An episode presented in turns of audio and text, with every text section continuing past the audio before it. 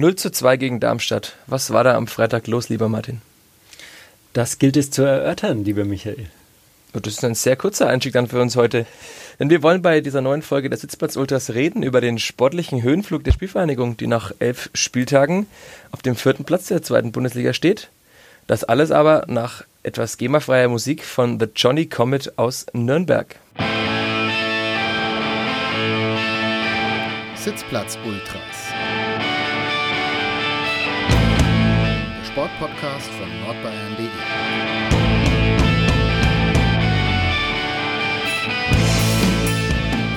Willkommen zu einer neuen Folge der Sitzplatz Ultras, aufgenommen in unserem Studio im sechsten Stock der Nürnberger Nachrichten über den Dächern Nürnbergs. Und mir, Michael Fischer, gegenüber sitzt Martin Schano, Sportredakteur der Fürther Nachrichten, der auch für uns, für die Nürnberger Nachrichten, die Spielvereinigung aus Fürth begleitet. Willkommen, Martin.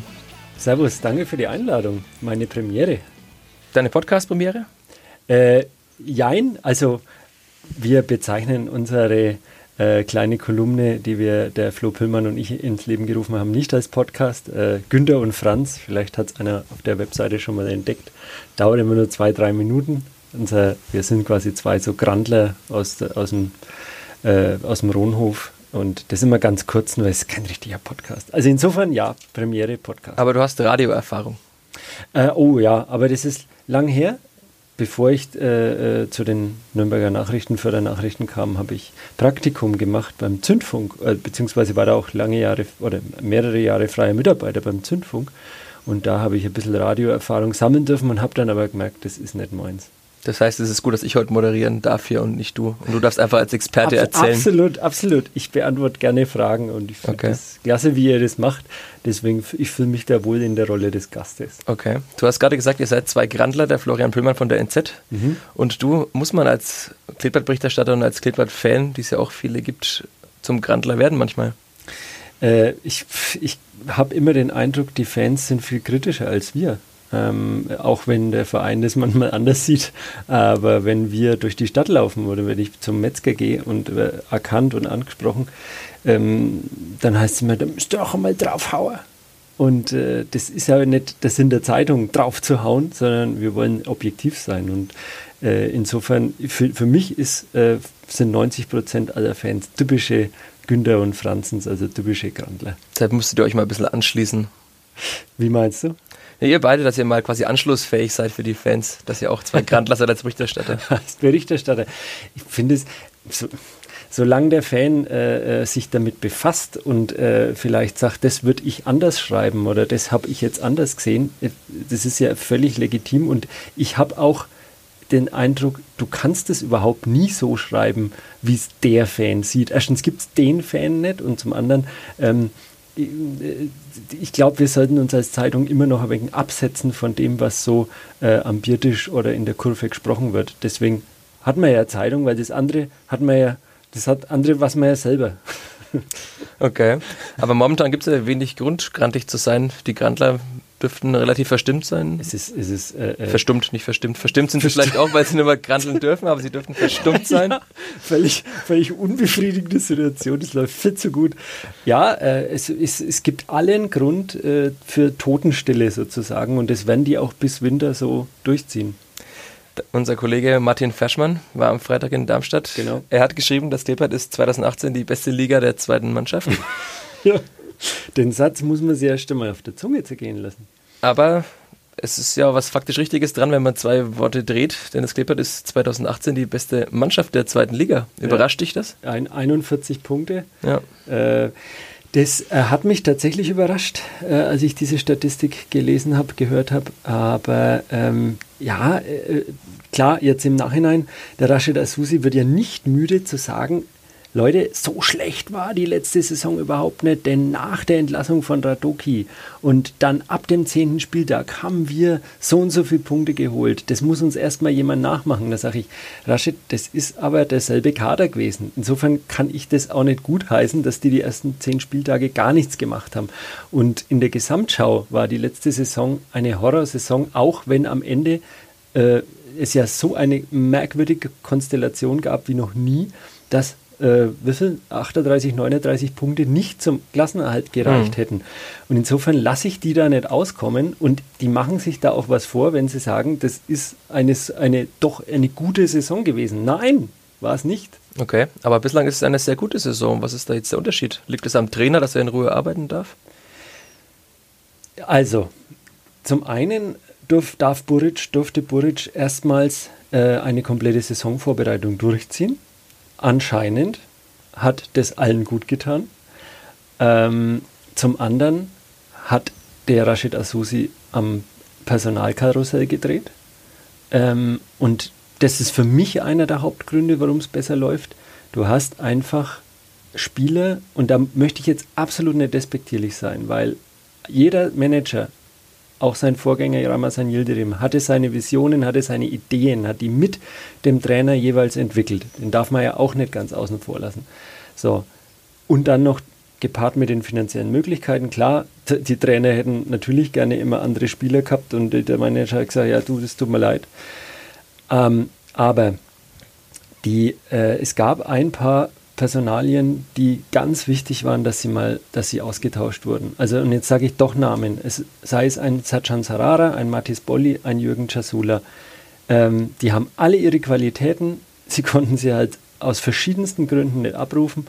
Ähm, und da jetzt was Neues zu machen, junge, hungrige Spieler zu holen, zum Beispiel einen David Atanga von RB Leipzig, der ein, ein Rohdiamant ist, unbestritten, und der aber halt nur jetzt endlich mal spielen darf. Solche Personalien, auch wenn sie, wenn wir am Anfang gezuckt haben und gesagt haben, boah, holst du aber, Rashid holt so viele Leihspieler, ähm, kann sich der Fan, können wir uns damit überhaupt identifizieren? Kann, äh, wie wie, wie ka- geht es dann weiter?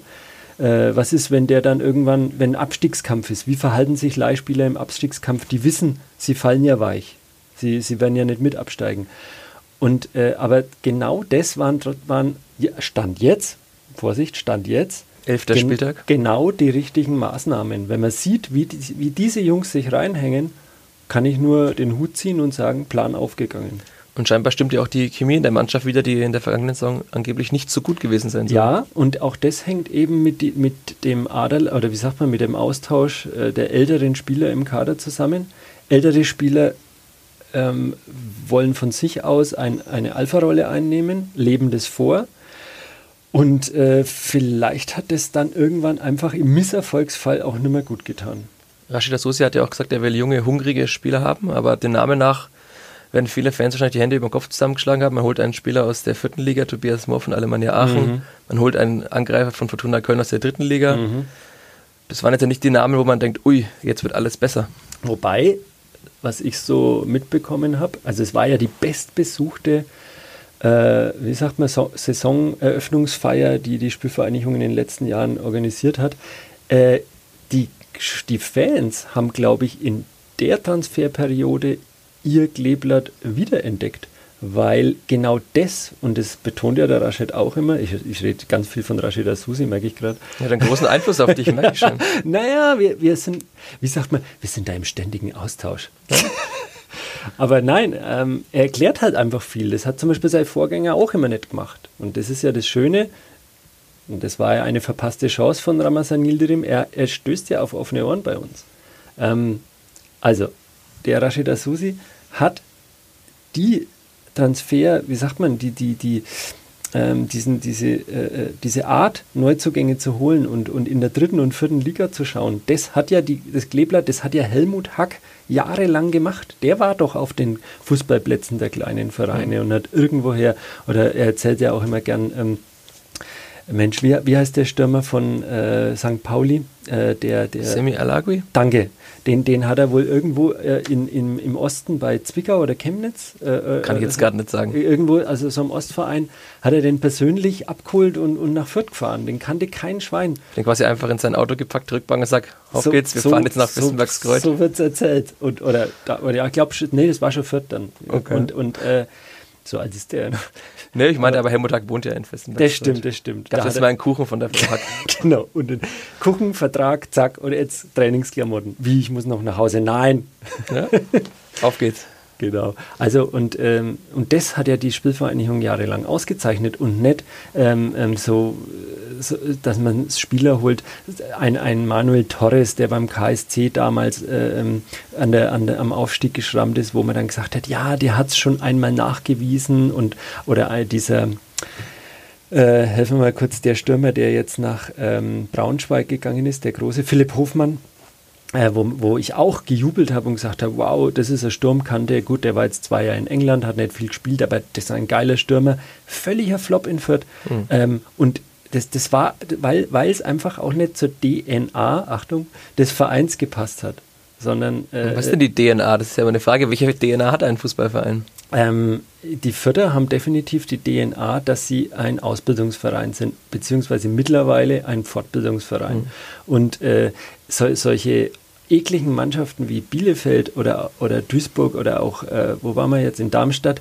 Darmstadt ist das beste Beispiel, wo du, wo du lauter so äh, Spieler hast, so Spielertypen hast, die erstens schon älter sind und zweitens schon irgendwo mal gescheitert und jetzt in, in Darmstadt ihre zweite Chance bekommen. Das ist Fürth nicht. Warum auch immer. Ähm, ich, vielleicht, weil die Leute, die da halt schon länger arbeiten oder so, das nie so verstanden haben und dann vielleicht mhm. das einfach nicht in den Rahmen passt. Und äh, die Fans hier, ich habe mich mal am Anfang, als ich die Stelle angetreten habe, mit einem unterhalten, weil ich mir informieren wollte, wie, wie ticken denn für der Fans so, was ist denn die Vorstellung? Und äh, dann hat er gesagt, also in, im Rohnhof sind wir gewohnt, ähm, dass wir jedes Jahr neue, interessante Spieler äh, präsentiert bekommen vom Verein, denen wir auch Fehler verzeihen, aber die uns dann immer wieder Freude bereiten. Mhm. Also man gibt, der, der, der vierte Fan gibt äh, jungen Spielern viel mehr Chancen, als das in anderen Stadien der Fall ist. Okay. Wir müssen noch was Kurzes einschieben, denn du hast, hast gerade angesprochen, Freude bereiten. Freude bereitet uns auch Werk B Events, unser Sponsor, der uns hier ermöglicht, das zu machen. Werk B Events, 365 Tage im Jahr, die Eventagentur in Nürnberg. Martin, kennst du sie? Schon mal gehört? Ja, den Namen habe ich definitiv schon mal gehört. Sie veranstalten den Eventsommer, die Winterhütte, die Frankenhütte am Max-Morlock-Stadion beim 1. FC Nürnberg. Das Motto von Werk B, wir machen Nürnberg noch schöner. Und das Kleeblatt, um wieder zurückzukommen, macht ja auch Fürth noch schöner, oder? Noch ja. schöner, als es eh schon ist, musst du jetzt natürlich sagen. Allmächte, jetzt sind wir aber schon sehr im Marketing-Sprech. Super, ja. Äh, wir haben das jetzt geschafft. Wir ähm. können auch wieder zurückkehren zu unserer einfachen Berichterstattung. Ganz ohne Emotionen. Ähm, naja, du wirst lachen. Also Fußball ist ja sau emotional und ähm, das, das ist ich glaube, die größte Herausforderung vom, von diesem Job, und das weißt du jetzt selber äh, als Sportredakteur, ist immer, ähm, da man darf sich über ähm, eine Niederlage oder einen Transfer oder eine Fehlentscheidung des Vereins ärgern. Aber ähm, wir haben ja diesen professionellen Anspruch und wir wollen ja eine Zeitung verkaufen und dann äh, hilft es oft einmal eine Nacht drüber zu schlafen. Und deswegen liebe ich ja auch diese Freitagsspiele, weil da schreibst du deinen Spielbericht, dann ist Andruck und dann schläfst du erst einmal zwei Nächte drüber und schreibst dann für die Montagsausgabe eine Nachbetrachtung mit den Stimmen, die du in den Katakomben des jeweiligen Stadions gesammelt hast und kannst da echt nochmal in Ruhe drüber nachdenken, war es jetzt echt so schlimm, was ich da am Freitagabend gesehen habe? Oder war nicht vielleicht die Abwehr eigentlich überragend, nur äh, völlig auf sich alleine gestellt zum Beispiel? Solche Dinge, das hilft oft und auch den Verantwortlichen natürlich, denen geht es ja genauso, äh, wenn man sowas immer sitzen, äh, erstmal setzen lässt. Okay, lass uns mal zurückblicken. Im August hattest du nur einen Tag drüber zu schlafen. Die Spielführung hat gegen Ingolstadt, äh, gegen, nee, gegen der erste Spieltag war Sandhausen. gegen Sandhausen, genau. 3 zu 1. Da haben sie sich ja auch schwer getan am Anfang, haben dann aber 3-1 gewonnen. Das war vielleicht so ein bisschen der, der Start in diese Saison, der mal geglückt ist. Ja, ja, das war sau wichtig für den Kopf. Und ich habe das auch immer wieder geschrieben. Das haben wir schon am letzten am Saisonende äh, der Vorsaison geschrieben, dass das, dass das so entscheidend sein wird, wie du jetzt mal reinkommst.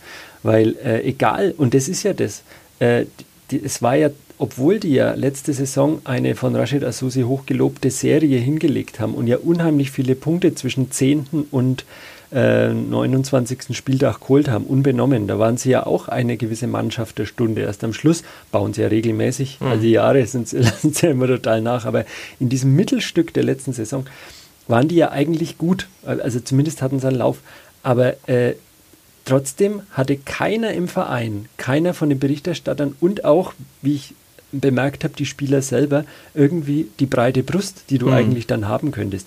Und die haben sie sich jetzt endlich mal geholt. Weil jetzt, schau, jetzt verlierst du in Darmstadt, aber die Welt ist nicht untergegangen. Es hätte ja auch anders laufen können, wenn sie hätten sie gegen Sandhausen sagen 0 zu 1 zurück, hätten sie da verloren. Das war, und das war, hat sich eigentlich abgezeichnet. Hätten sie in Ingolstadt, wo sie in der ersten Halbzeit, da war ich schon ein Spiel weiter. Genau. Ziemlich geschwommen, hätten sie da verloren, hätten sie zwei Spiele, null Punkte und und wahrscheinlich saftiges Torverhältnis im Minus gehabt und dann hätte alles wieder von Anfang begonnen. Und ich habe heute noch äh, äh, im, im, in den Ohren äh, die, diese Sprüche um mich rum auf der Pressetribüne, äh, wo, wo, wo alle gesagt haben, das geht ja wieder so weiter, wie es aufgehört hat.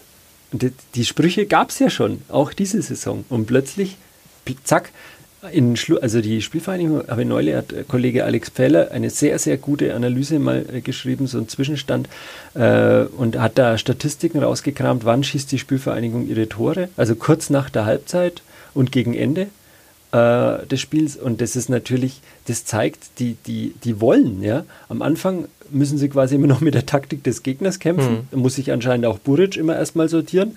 Dann hat er jetzt äh, in, in, neun oder acht Spielen den Ernst dann einfach von außen in die Mitte gestellt mhm. und dann hat immer irgendwann dann endlich mal funktioniert. Äh, klingt jetzt einfacher äh, runtergebrochen, als es letztendlich ist. Es ist natürlich komplexer. Ähm, und äh, ja, und letzten Endes äh, haben, die jetzt ein, haben die jetzt Ruhe im Verein, weil sie am Anfang diese, diese, diesen weil die Ergebnisse geliefert haben. Aber diese vielen Punkte haben sie jetzt nicht mit wunderbar anzusehen im Fußball geholt. Also man kann sich erinnern an das Spiel gegen Kiel, haben sie gut gespielt in der zweiten Halbzeit, haben den Gegner dominiert. Ja. Mit einem furiosen Rohdiamanten, wie du sagst, David Atanga. Ja. Sie haben in Bielefeld das Spiel gedreht mit drei Toren der zweiten Halbzeit, aber es gab auch viele sehr schwer anzuschauende Spiele. Ist das ja. ein vierter Phänomen oder liegt es in der Liga begründet, in der so also, Fußball eben überall gespielt wird? Ähm, also, also äh, absolut berechtigte Frage und das, das äh, fragen wir Berichterstatter uns auch immer man muss aufpassen. Ne? Wir sehen ja nur immer Fürther Spiele und Gegner, die gegen Fürth spielen. Ähm, ich versuche natürlich in meiner Freizeit so viele zweite Liga zu schauen, wie es geht und auch auf YouTube äh, mir immer wieder einen neuen Eindruck, zu, wenn ich mal ein Spiel verpasse, äh, zu gewinnen. Wie, wie, wie spielen denn die anderen? Ich habe letzte Saison mal im ersten Saisondrittel mir Union Berlin gegen Kaiserslautern angeschaut. Der hat, die haben, glaube ich, 5-1 oder 5-0 äh, die aus dem Stadion geschossen. Äh, Union Berlin hat für mich da einen überragenden Fußball gespielt. Jede Position top besetzt und super zusammengespielt. Da gab es noch diesen Trainer Jens Keller, den sie dann rausgeschmissen haben. Ähm, aber ansonsten habe ich die letzten Jahre eigentlich wenige schöne Zweitligaspiele gesehen. Ähm, das ist halt einfach, du, wenn du, wenn im Pokal merkst du es ja dann immer, wenn Fürth gegen Gladbach oder gegen Mainz spielt, äh, diese technischen Fähigkeiten der Erstligaspieler, das darf man echt nicht unterschätzen. Und das, äh, das, da müssen auch diese Zweitligaspieler ehrlich zu sich selber sein, wenn sie dann im Pokal rausfliegen gegen Gladbach, damals ja nur 2-0, ne? aber das waren Welten. Mhm. Die, die, die legen sich zum Beispiel, dieser berühmte, berühmte First Touch, ne, die legen sich den Ball genau so hin bei der Ballannahme, damit sie ihn exakt weiterverarbeiten können. Und das hast du in zwei Drittel aller Ballannahmen in der zweiten Liga eben nicht. Da springt der Ball halt zwei da Meter weg. Da springt der Ball halt zwei Meter weg. Dann rennt der hinterher, stoppen nochmal, derweil kommt der Gegner und grätschen um. So, und, und in Bielefeld und, und wo es immer, es gibt ja dieses berühmte Wort eklig, eklig zu bespielen, Sandhausen, äh, Heidenheim, so, die, die grätschen dich halt weg. Und ähm, wenn du denen nicht einen Schritt voraus bist. Und deswegen hat man ja auch immer zum Beispiel, das ist ja auch so ein Phänomen, dass immer alle gesagt haben, der Barber ist kein Zweitligaspieler. Dann haben wir gesagt, naja, du musst dich halt erstmal in der zweiten Liga durchsetzen, damit du ein guter Erstligaspieler wirst. Aber tatsächlich war es so, dass der mit der Spielweise in der ersten Liga, wo man angeblich bis zum gegnerischen letzten Drittel mehr, äh, mehr, mehr Platz hat, da kam der viel besser zur Entfaltung in Augsburg dann. Und dann wissen wir ja Chelsea und jetzt Schalke. Ne? Hm tut es manchmal weh, dass man dann Zweitliga-Berichterstatter ist und Überhaupt würde gerne nicht. in der ersten Liga Überhaupt Spiele nicht. verfolgen. Überhaupt nicht. Und das, das werde ich übrigens oft gefragt, ne, wenn es dann immer heißt, Mensch, jetzt sind ja die Förder so super und dann darfst, ja, darfst, darfst du ja nächste Saison über das Kleeblatt in der ersten Liga berichten. Hä? Und dann sage ich immer, Leute, ganz ehrlich, ich habe das ja äh, so ansatzweise mitbekommen. Erstens Relegation HSV habe ich, also ich muss dazu sagen, das wissen ja die Hörer vielleicht nicht, ich mache das erst seit 2013. Herbst 2013 habe ich angefangen in Fürth, habe von Kurt Heidingsfelder übernommen, der das zehn Jahre gemacht hat. Und äh, habe dann quasi, bin gleich mit dem Jahr eingestiegen, in dem die in die Relegation gekommen sind. Und dann stehst du da in dieser Mixed Zone mit 20 Journalisten und musst dich quasi förmlich um die O-Töne balgen, damit und musst dann dein Diktiergerät oder dein Handy eben über zehn Köpfe hinweg da in diese Richtung dieses Spielers halten. Ne? Und ich fand, ich dachte mir so, boah, ist das anstrengend und, und, und auch äh, so, wie, wie weit weg kann man eigentlich sein? Ne? Also und in der zweiten Liga, ich, ich, dann sage ich mal das Beispiel Sandhausen, da stehst du dann halt äh, mit, äh, mit den zwei, drei vierter Berichterstattern, diese kleine Karawane, in diesem Mini-Mixed äh, Zone heißt es ja, in diesem Mini-Interviewbereich. Und dann laufen die Spieler an dir vorbei in die Kabine und du rufst den Namen und der, der kommt dann tatsächlich auch her, ne? weil er erstens dich kennt und zweitens, weil er halt cool ist und sagt, okay, wir sind hier ein kleiner Haufen, wir sind ein kleiner Verein, wenige Berichterstatter, da gehe ich jetzt halt einmal schnell hin. Ne? Außerdem weiß ich, dass mir der fair behandelt. Aber in der ersten Liga sind dann, werden dann auch die Boulevardmedien größer, die Spieler sind vorsichtiger, was sie sagen. Und äh, insofern ist es ein super angenehmes Arbeiten in der zweiten Liga. Und ich gönne der Spielvereinigung alles, aber für mich als Profi, äh, als Berichterstatter, professioneller Berichterstatter, ist es super angenehm, äh, da in der zweiten Liga zu berichten. Aber wenn es so weitergeht und Union Berlin vielleicht ein bisschen schwächelt, der HSV weiter schwächelt, Köln weiter schwächelt, kann Fürth ja trotzdem oben angreifen. Was ist drin in der Saison? Kann man ähm, da schon ein Fazit ziehen jetzt nach elf Spieltagen? Also ich bin ja erst einmal überrascht über diese, über diese, über dieses erste Saisondrittel. Insofern bin ich jetzt erst einmal, äh, brauche jetzt glaube ich nur zwei Wochen, um, um verblüfft zu sein. Und äh, dann äh, sage ich, die Qualität langt noch nicht ganz. Ähm, das, das merkst du dann an solchen Spielen wie am Freitag, wo die dich eigentlich mit einfachen Mitteln bearbeiten. Du dann natürlich, okay, also dem Burchard ist jetzt einmal einer durch die Hosenträger gerutscht, das, das passiert ihm sonst auch nicht. Ja? Der hat auch schon viele Punkte festgehalten mittlerweile. Aber ähm, schau, wenn du jetzt halt zum Beispiel einen Torwart hast, dem sowas 36 wie viel sind es? 34, 34, 34, Spieltage nicht passiert. Oder 36 immer Relegation. Ja, genau, genau dann steigst halt auf. Mhm. Aber äh, es ist ihm passiert und das ist vielleicht ein kleines Rädchen. Dann stand auch beim Gegentor, ich glaube, Magier war es, der den Dursun aus, aus den Augen gelassen hat. Ne? Das sind halt diese Kleinigkeiten und wenn das dürfte halt nicht passieren, dann steigst du auf. Wenn es da aber passiert, dann spielst du halt um Platz, jetzt sage ich mal großzügig, drei bis sieben. Und Martin Schano ist voll zufrieden. Naja, äh, ich bin äh, zufrieden insofern, als dass es natürlich die schöneren Geschichten gibt, wenn die gewinnen. Das, das weißt du selber ähm, da, da, die Spieler gehen anders an dir vorbei, die kommen, also es ist ja so, wir haben ja alle diese Saisonphasen erlebt, wo die mit gesenkten Köpfen an dir vorbeilaufen und du in der Mixzone dir, ein, das, das habe ich vorhin unterschlagen, aber das gibt es natürlich auch, dass du den hinterher rufst, äh, bleibt, hey, äh, was weiß ich, der Kali, der bleibt immer stehen, ne? aber sagen wir mal, ein Spieler, der jetzt aus der zweiten Reihe, der nicht so gern mit uns spricht oder so, die winken halt ab. Ne, und sagen halt, äh, du lass mal stecken, soll der Kapitän sich hinstellen. Kann man aber auch verstehen. Wenn man selber mal Fußball Wenn gespielt hat, halt, wahrscheinlich. Wenn man Sportler ist, weiß man, und man würde da, glaube ich, auch nur Quatsch sagen. Ich habe ja neulich ein Lokalsportseminar gemacht und da war ein äh, Sportpsychologe eingeladen und der hat gesagt, also er rät seinen Sportlern, also der hat keine Fußballer beraten, sondern andere äh, Sportarten und der rät seinen, das war ein Turmspringer, genau, und der hat seinen Sportlern echt geraten, in der Mixzone das Visier runterzulassen und äh, äh, quasi nur Phrasen zu dreschen, einfach weil er sagt, es kann überhaupt nichts Sinnvolles dabei rauskommen. Schlaft eine Nacht drüber und redet dann mit der Presse.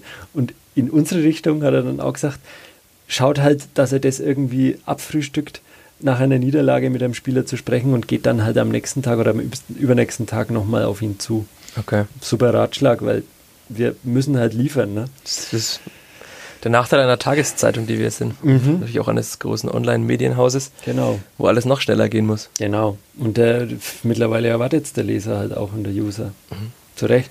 Okay. Martin, lass uns beim Kleber vielleicht zum Schluss kommen. Wir reden jetzt schon hier 24 Minuten lang, sehe ich. Jawohl. Wir haben aber noch eine Rubrik hier, die Top 5. Die Top 5. Darüber haben wir gesprochen und wir haben ja. uns vorher verständigt, dass Martin seine Top 5 Spieler als Berichterstattung der, äh, Berichterstatter der Spielvereinigung uns hier heute darlegt. Ich habe sogar noch am Herweg drüber nachgedacht. Ja, das ist super. Weil, da sind die Erinnerungen sehr frisch. genau, genau. Nein, weil ähm, ich habe mir dann überlegt, nach welchen Kriterien gehst du vor? Äh, der beste Techniker oder was? Ja, also pass auf. Äh, äh, Aber doch die Top 5 Spieler. Ich dachte die Top 5 Spiele. Ach so. Da müssen wir uns natürlich jetzt einigen. Allmächt. Na, also, ich, also die Top 5 Spiele bringe jetzt, muss ich da ehrlich Dann machen wir die Top 5 Spieler, das ist auch okay. Bei, bei den Spielen würde ich wahrscheinlich eine Top 2 oder 3 äh, zusammenkriegen. Machen wir Spiele schnell. Spiele äh, äh, erinnere ich mich an ein, jetzt muss ich kurz überlegen, 6-2 gegen Aue, wo Niklas Füllkrug vier Tore geschossen hat. Ähm, und zwar war es, Aue war nicht schlecht, es war auswärts, es war unter Frank Kramer die, äh, es war, das war die Saison, genau, wo sie dann in die Relegation kamen. Oder? War das die Saison drauf? Nee, das genau. musst du besser wissen. Doch, doch, ja, ja. Und äh, da war Niklas, oder haben die den Füllkrug da? Nee. ich glaube, der war da schon da. Ja, ja. Hat auf jeden Fall viele Tore geschossen in dem Ge Spiel. Genau, äh, der hat, nee, hat vier geschossen, genau. Und ich glaube, dass da dann auch die Scouts auf ihn aufmerksam geworden sind, weil sie gesagt haben, ne, der war ja von Bremen ausgeliehen war auch eine kleine Diva in Fürth, ist da auch nie so richtig zurechtkommen. Der Goran Schukalo hat ihm mal Watschen angedroht im Training. Und ich habe ihn dann auch mal äh, zitiert mit den Worten irgendwie, die, die Tabelle, ich habe die Tabelle überhaupt nicht im Kopf. Ich fand es halt so sympathisch. Und dann hat er sich bei mir beschwert, weil er gesagt hat, natürlich verfolgt er die zweite Liga und wie klingt denn das, dass er die Tabelle nicht im Kopf hat. Aber das war ja genau das immer, was Frank Kramer wollte, dass keiner die Tabelle im Kopf hat. Okay. Also ich, ich schweife ab. Auf jeden Fall hat er da äh, vier Tore geschossen, obwohl Aue war, war eigentlich nicht schlecht und hat auch immer wieder ausgeglichen. Nur irgendwann Füllkrug, Füllkrug, Füllkrug und dann, dann, dann haben die Aue irgendwann auch gesagt, okay, heute können wir zehn Stunden spielen, der schießt nochmal 60 Tore. So. Das waren wahrscheinlich seine einzigen vier Tore, überspitzt gesagt, für die Spielvereinigung. Naja, vor allem, ich, der hat nie wieder vier Tore äh, in einem anderen, äh, für einen anderen Verein geschossen. Ich glaube, insgesamt am Saisonende waren es sechs oder acht Tore. Okay. Äh, aber der hat jetzt hier keine riesigen Fußabdrücke hinterlassen, aber ich habe schon gesehen, das ist ein guter Techniker, aber diese Muskelkraft zum Beispiel, die er dann dem Club sich antrainiert hat, die hat er natürlich in Fürth noch nicht gehabt. Das war der langer Schlacks, mhm. der immer wegen zu vorlaut war, so ungefähr. Jetzt ist er ein gestandener Bundesliga-Stürmer, den aber manche hallo. sogar für die Nationalmannschaft fähig haben. Aber hallo, ja, auch krass. Und solche Typen, ja, da muss ich ja sagen, ähm, da, das, da, seither bin ich auch immer so vorsichtig. Ähm, in der Beurteilung von, von Spielern, wenn die, wenn die noch am Anfang ihrer Karriere stehen. Also wir, wir haben ja schon mit allen Trainern immer drüber gesprochen und gesagt, wird es einer oder wird es keiner? Und manchmal haben dann auch die Trainer nach einer halben Saison gesagt, naja, also wir haben gesehen, er ist undiszipliniert und so weiter, das wird keiner. So, natürlich immer hinter vorgehaltener Hand. Und bei Füllkrug wusste man eigentlich auch der Frank Klamer, glaube ich, nicht wirklich, in welche Richtung es gehen wird. Weil, weil einfach durch seine Attitüde halt und so, und das, der, der war so, der war so, der war ein Tick zu selbstbewusst.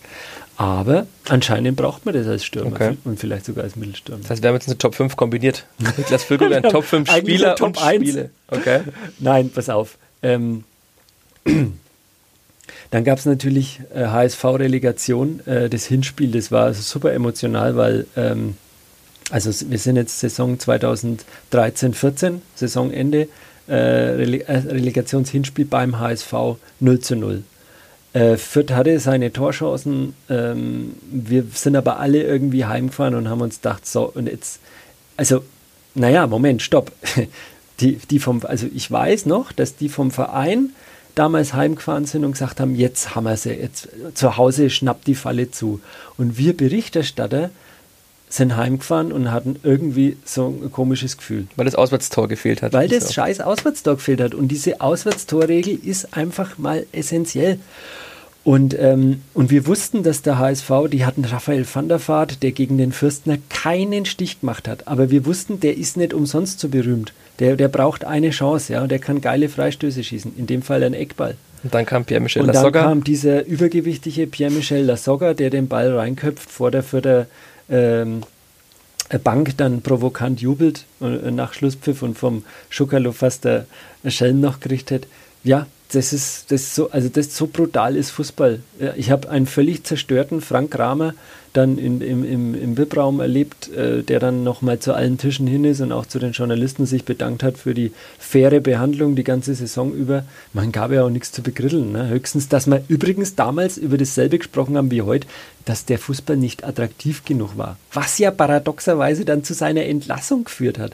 Nach einem Äh, 0-1 gegen Ingolstadt, nach der Winterpause in der Saison drauf. 0-1 gegen Ingolstadt, die dann später aufgestiegen sind. Dann 1-0 auf St. Pauli, wo sich die Mannschaft zerrissen hat für den Trainer. Und dann ein 0-0 gegen Sandhausen. Und wir wissen, dass man gegen Sandhausen immer verlieren kann. Das hat man jetzt diese Saison auch schon wieder gesehen. Das war ja auch schon wieder kurz vor knapp. Und dann entlassen die den Frank, Kramer, weil, weil sie sich was anders vorgestellt haben, weil für schöner spielen muss und um den Aufstieg spielen muss. Der überflüssigste Rauswurf der, der jüngeren Historie. So. Jetzt hat man schon fünf Spiele quasi zusammen. Top 5. Wenn du willst, kürze ich es ab. Pass auf, mein Lieblingsspieler Wolle Hesel. Okay. Er, also einfach, äh, der war ja Kapitän und, und, und äh, Torwart, äh, hat hier in, in der Oberpfalz gebaut, hat er Meinung gehabt, hat auch mal einen rauskaut, äh, war umgänglich, den hat man anrufen können, den hast nach dem Training abfangen können. Ähm, der hat Dinge ganz klar angesprochen.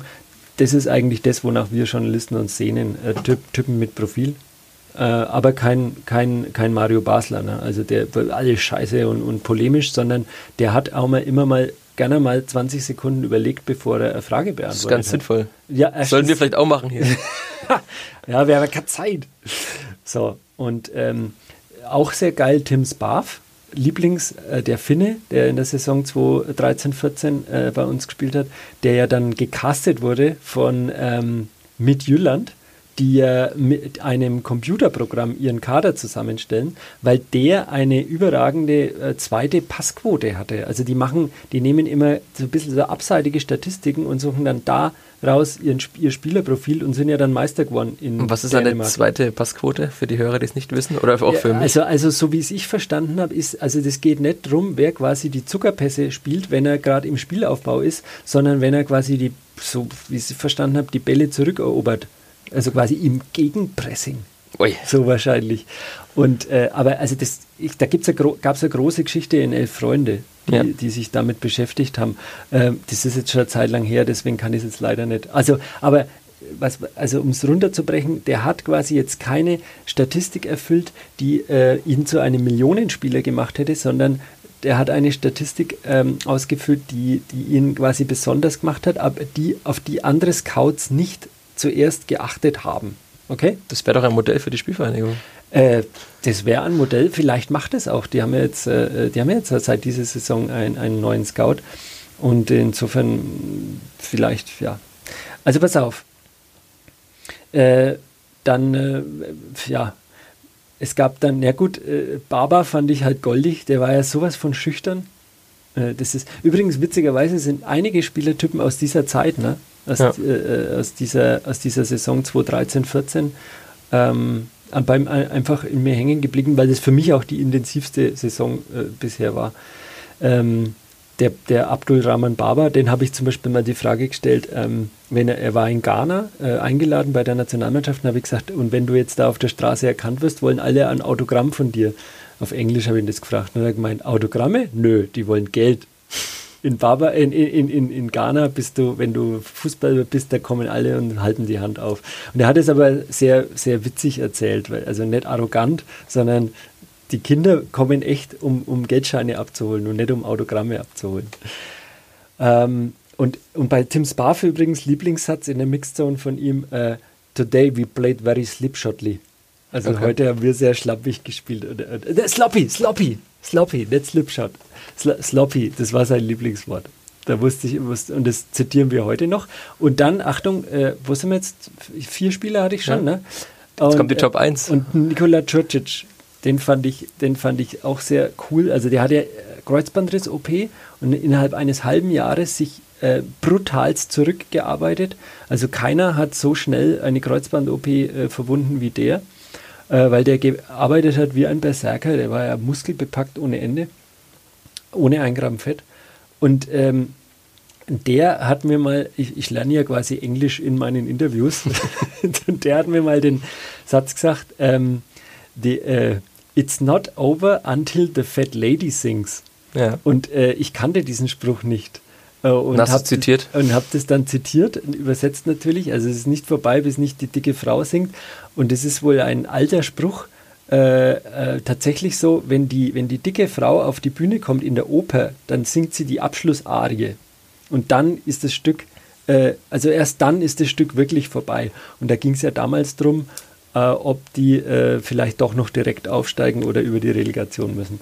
Das verbinde ich mit Nikola Djurcic. Cooler Typ, ähm, ein äh, Serbe, der jetzt in, glaube ich, in Schweden oder Dänemark, in Schweden, glaube ich, gelandet Okay. ist. Bei uns hat auch gerade schon eine fette Frau geklopft an der Tür. Wir müssen langsam zum Ende kommen. Sie möchte die Abschlussarie singen. Wollen wir noch über den Club reden, Martin, gestern? Hast du das Spiel gesehen? Ich habe mir die Zusammenfassung natürlich äh, äh, angeschaut, ja. Äh, bitter, bitter, sehr bitter. Tut mir leid für die. Ja. Du kennst ja Michael Kölner auch noch wahrscheinlich.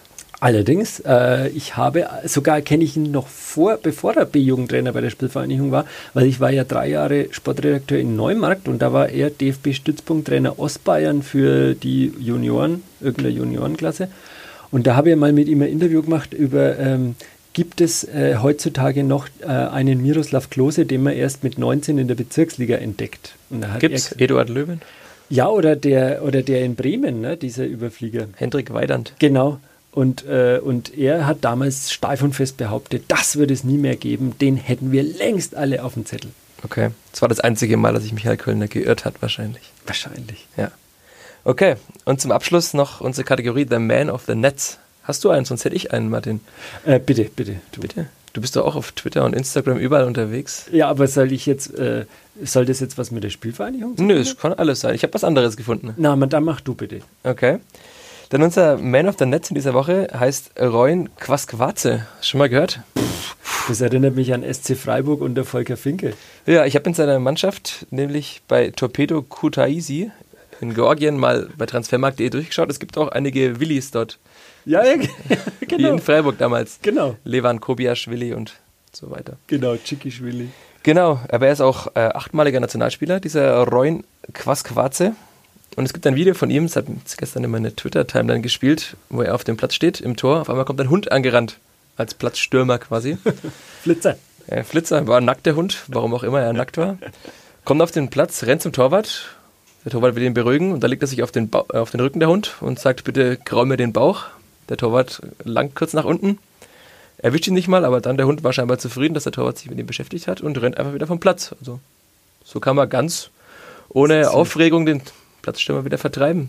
Und, der, und dieser Typ ist Torwart. Der ist der Torwart Ach Gott. von Torpedo Kutaisi. Sie haben gespielt gegen Metallurgi Rostavi. Aha, aha. Für unsere georgischen Fußballfreunde. Ein Schmankerl, schätze ich mal. Und wie heißt der Torpedo, heißt der Verein? Torpedo Kutaisi. Super. Oder Kutaisi, ich weiß es ja nicht. Ich liebe ja solche Vereinsnamen, so Genau. plakative. Wer mehr davon wissen will, Footballers with Animals heißt die Seite auf Twitter. Okay. Ich glaube, das ist jetzt ein guter Zeitpunkt, hier Schluss zu machen wahrscheinlich. Ja, äh, genau, da kann man ja darauf hinweisen, dass man dich quasi auch twittern kann. Mich mache Ja. ich, streichle ich auch Hunde auf dem Fußballplatz. Nein, aber du bist da, du bist da, du bist da, also du, du verkündest ja auch deine äh, Neuigkeiten über Twitter.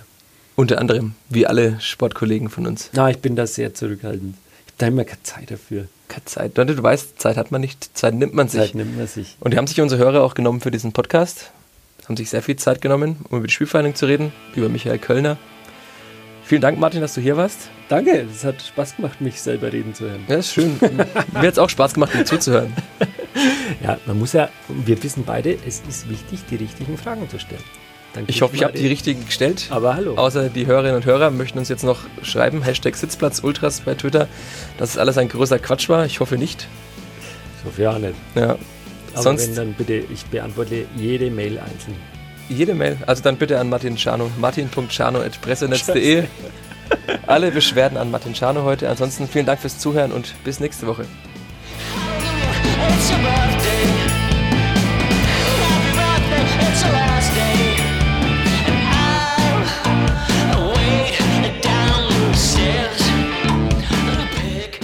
Mehr bei uns im Netz auf nordbayern.de.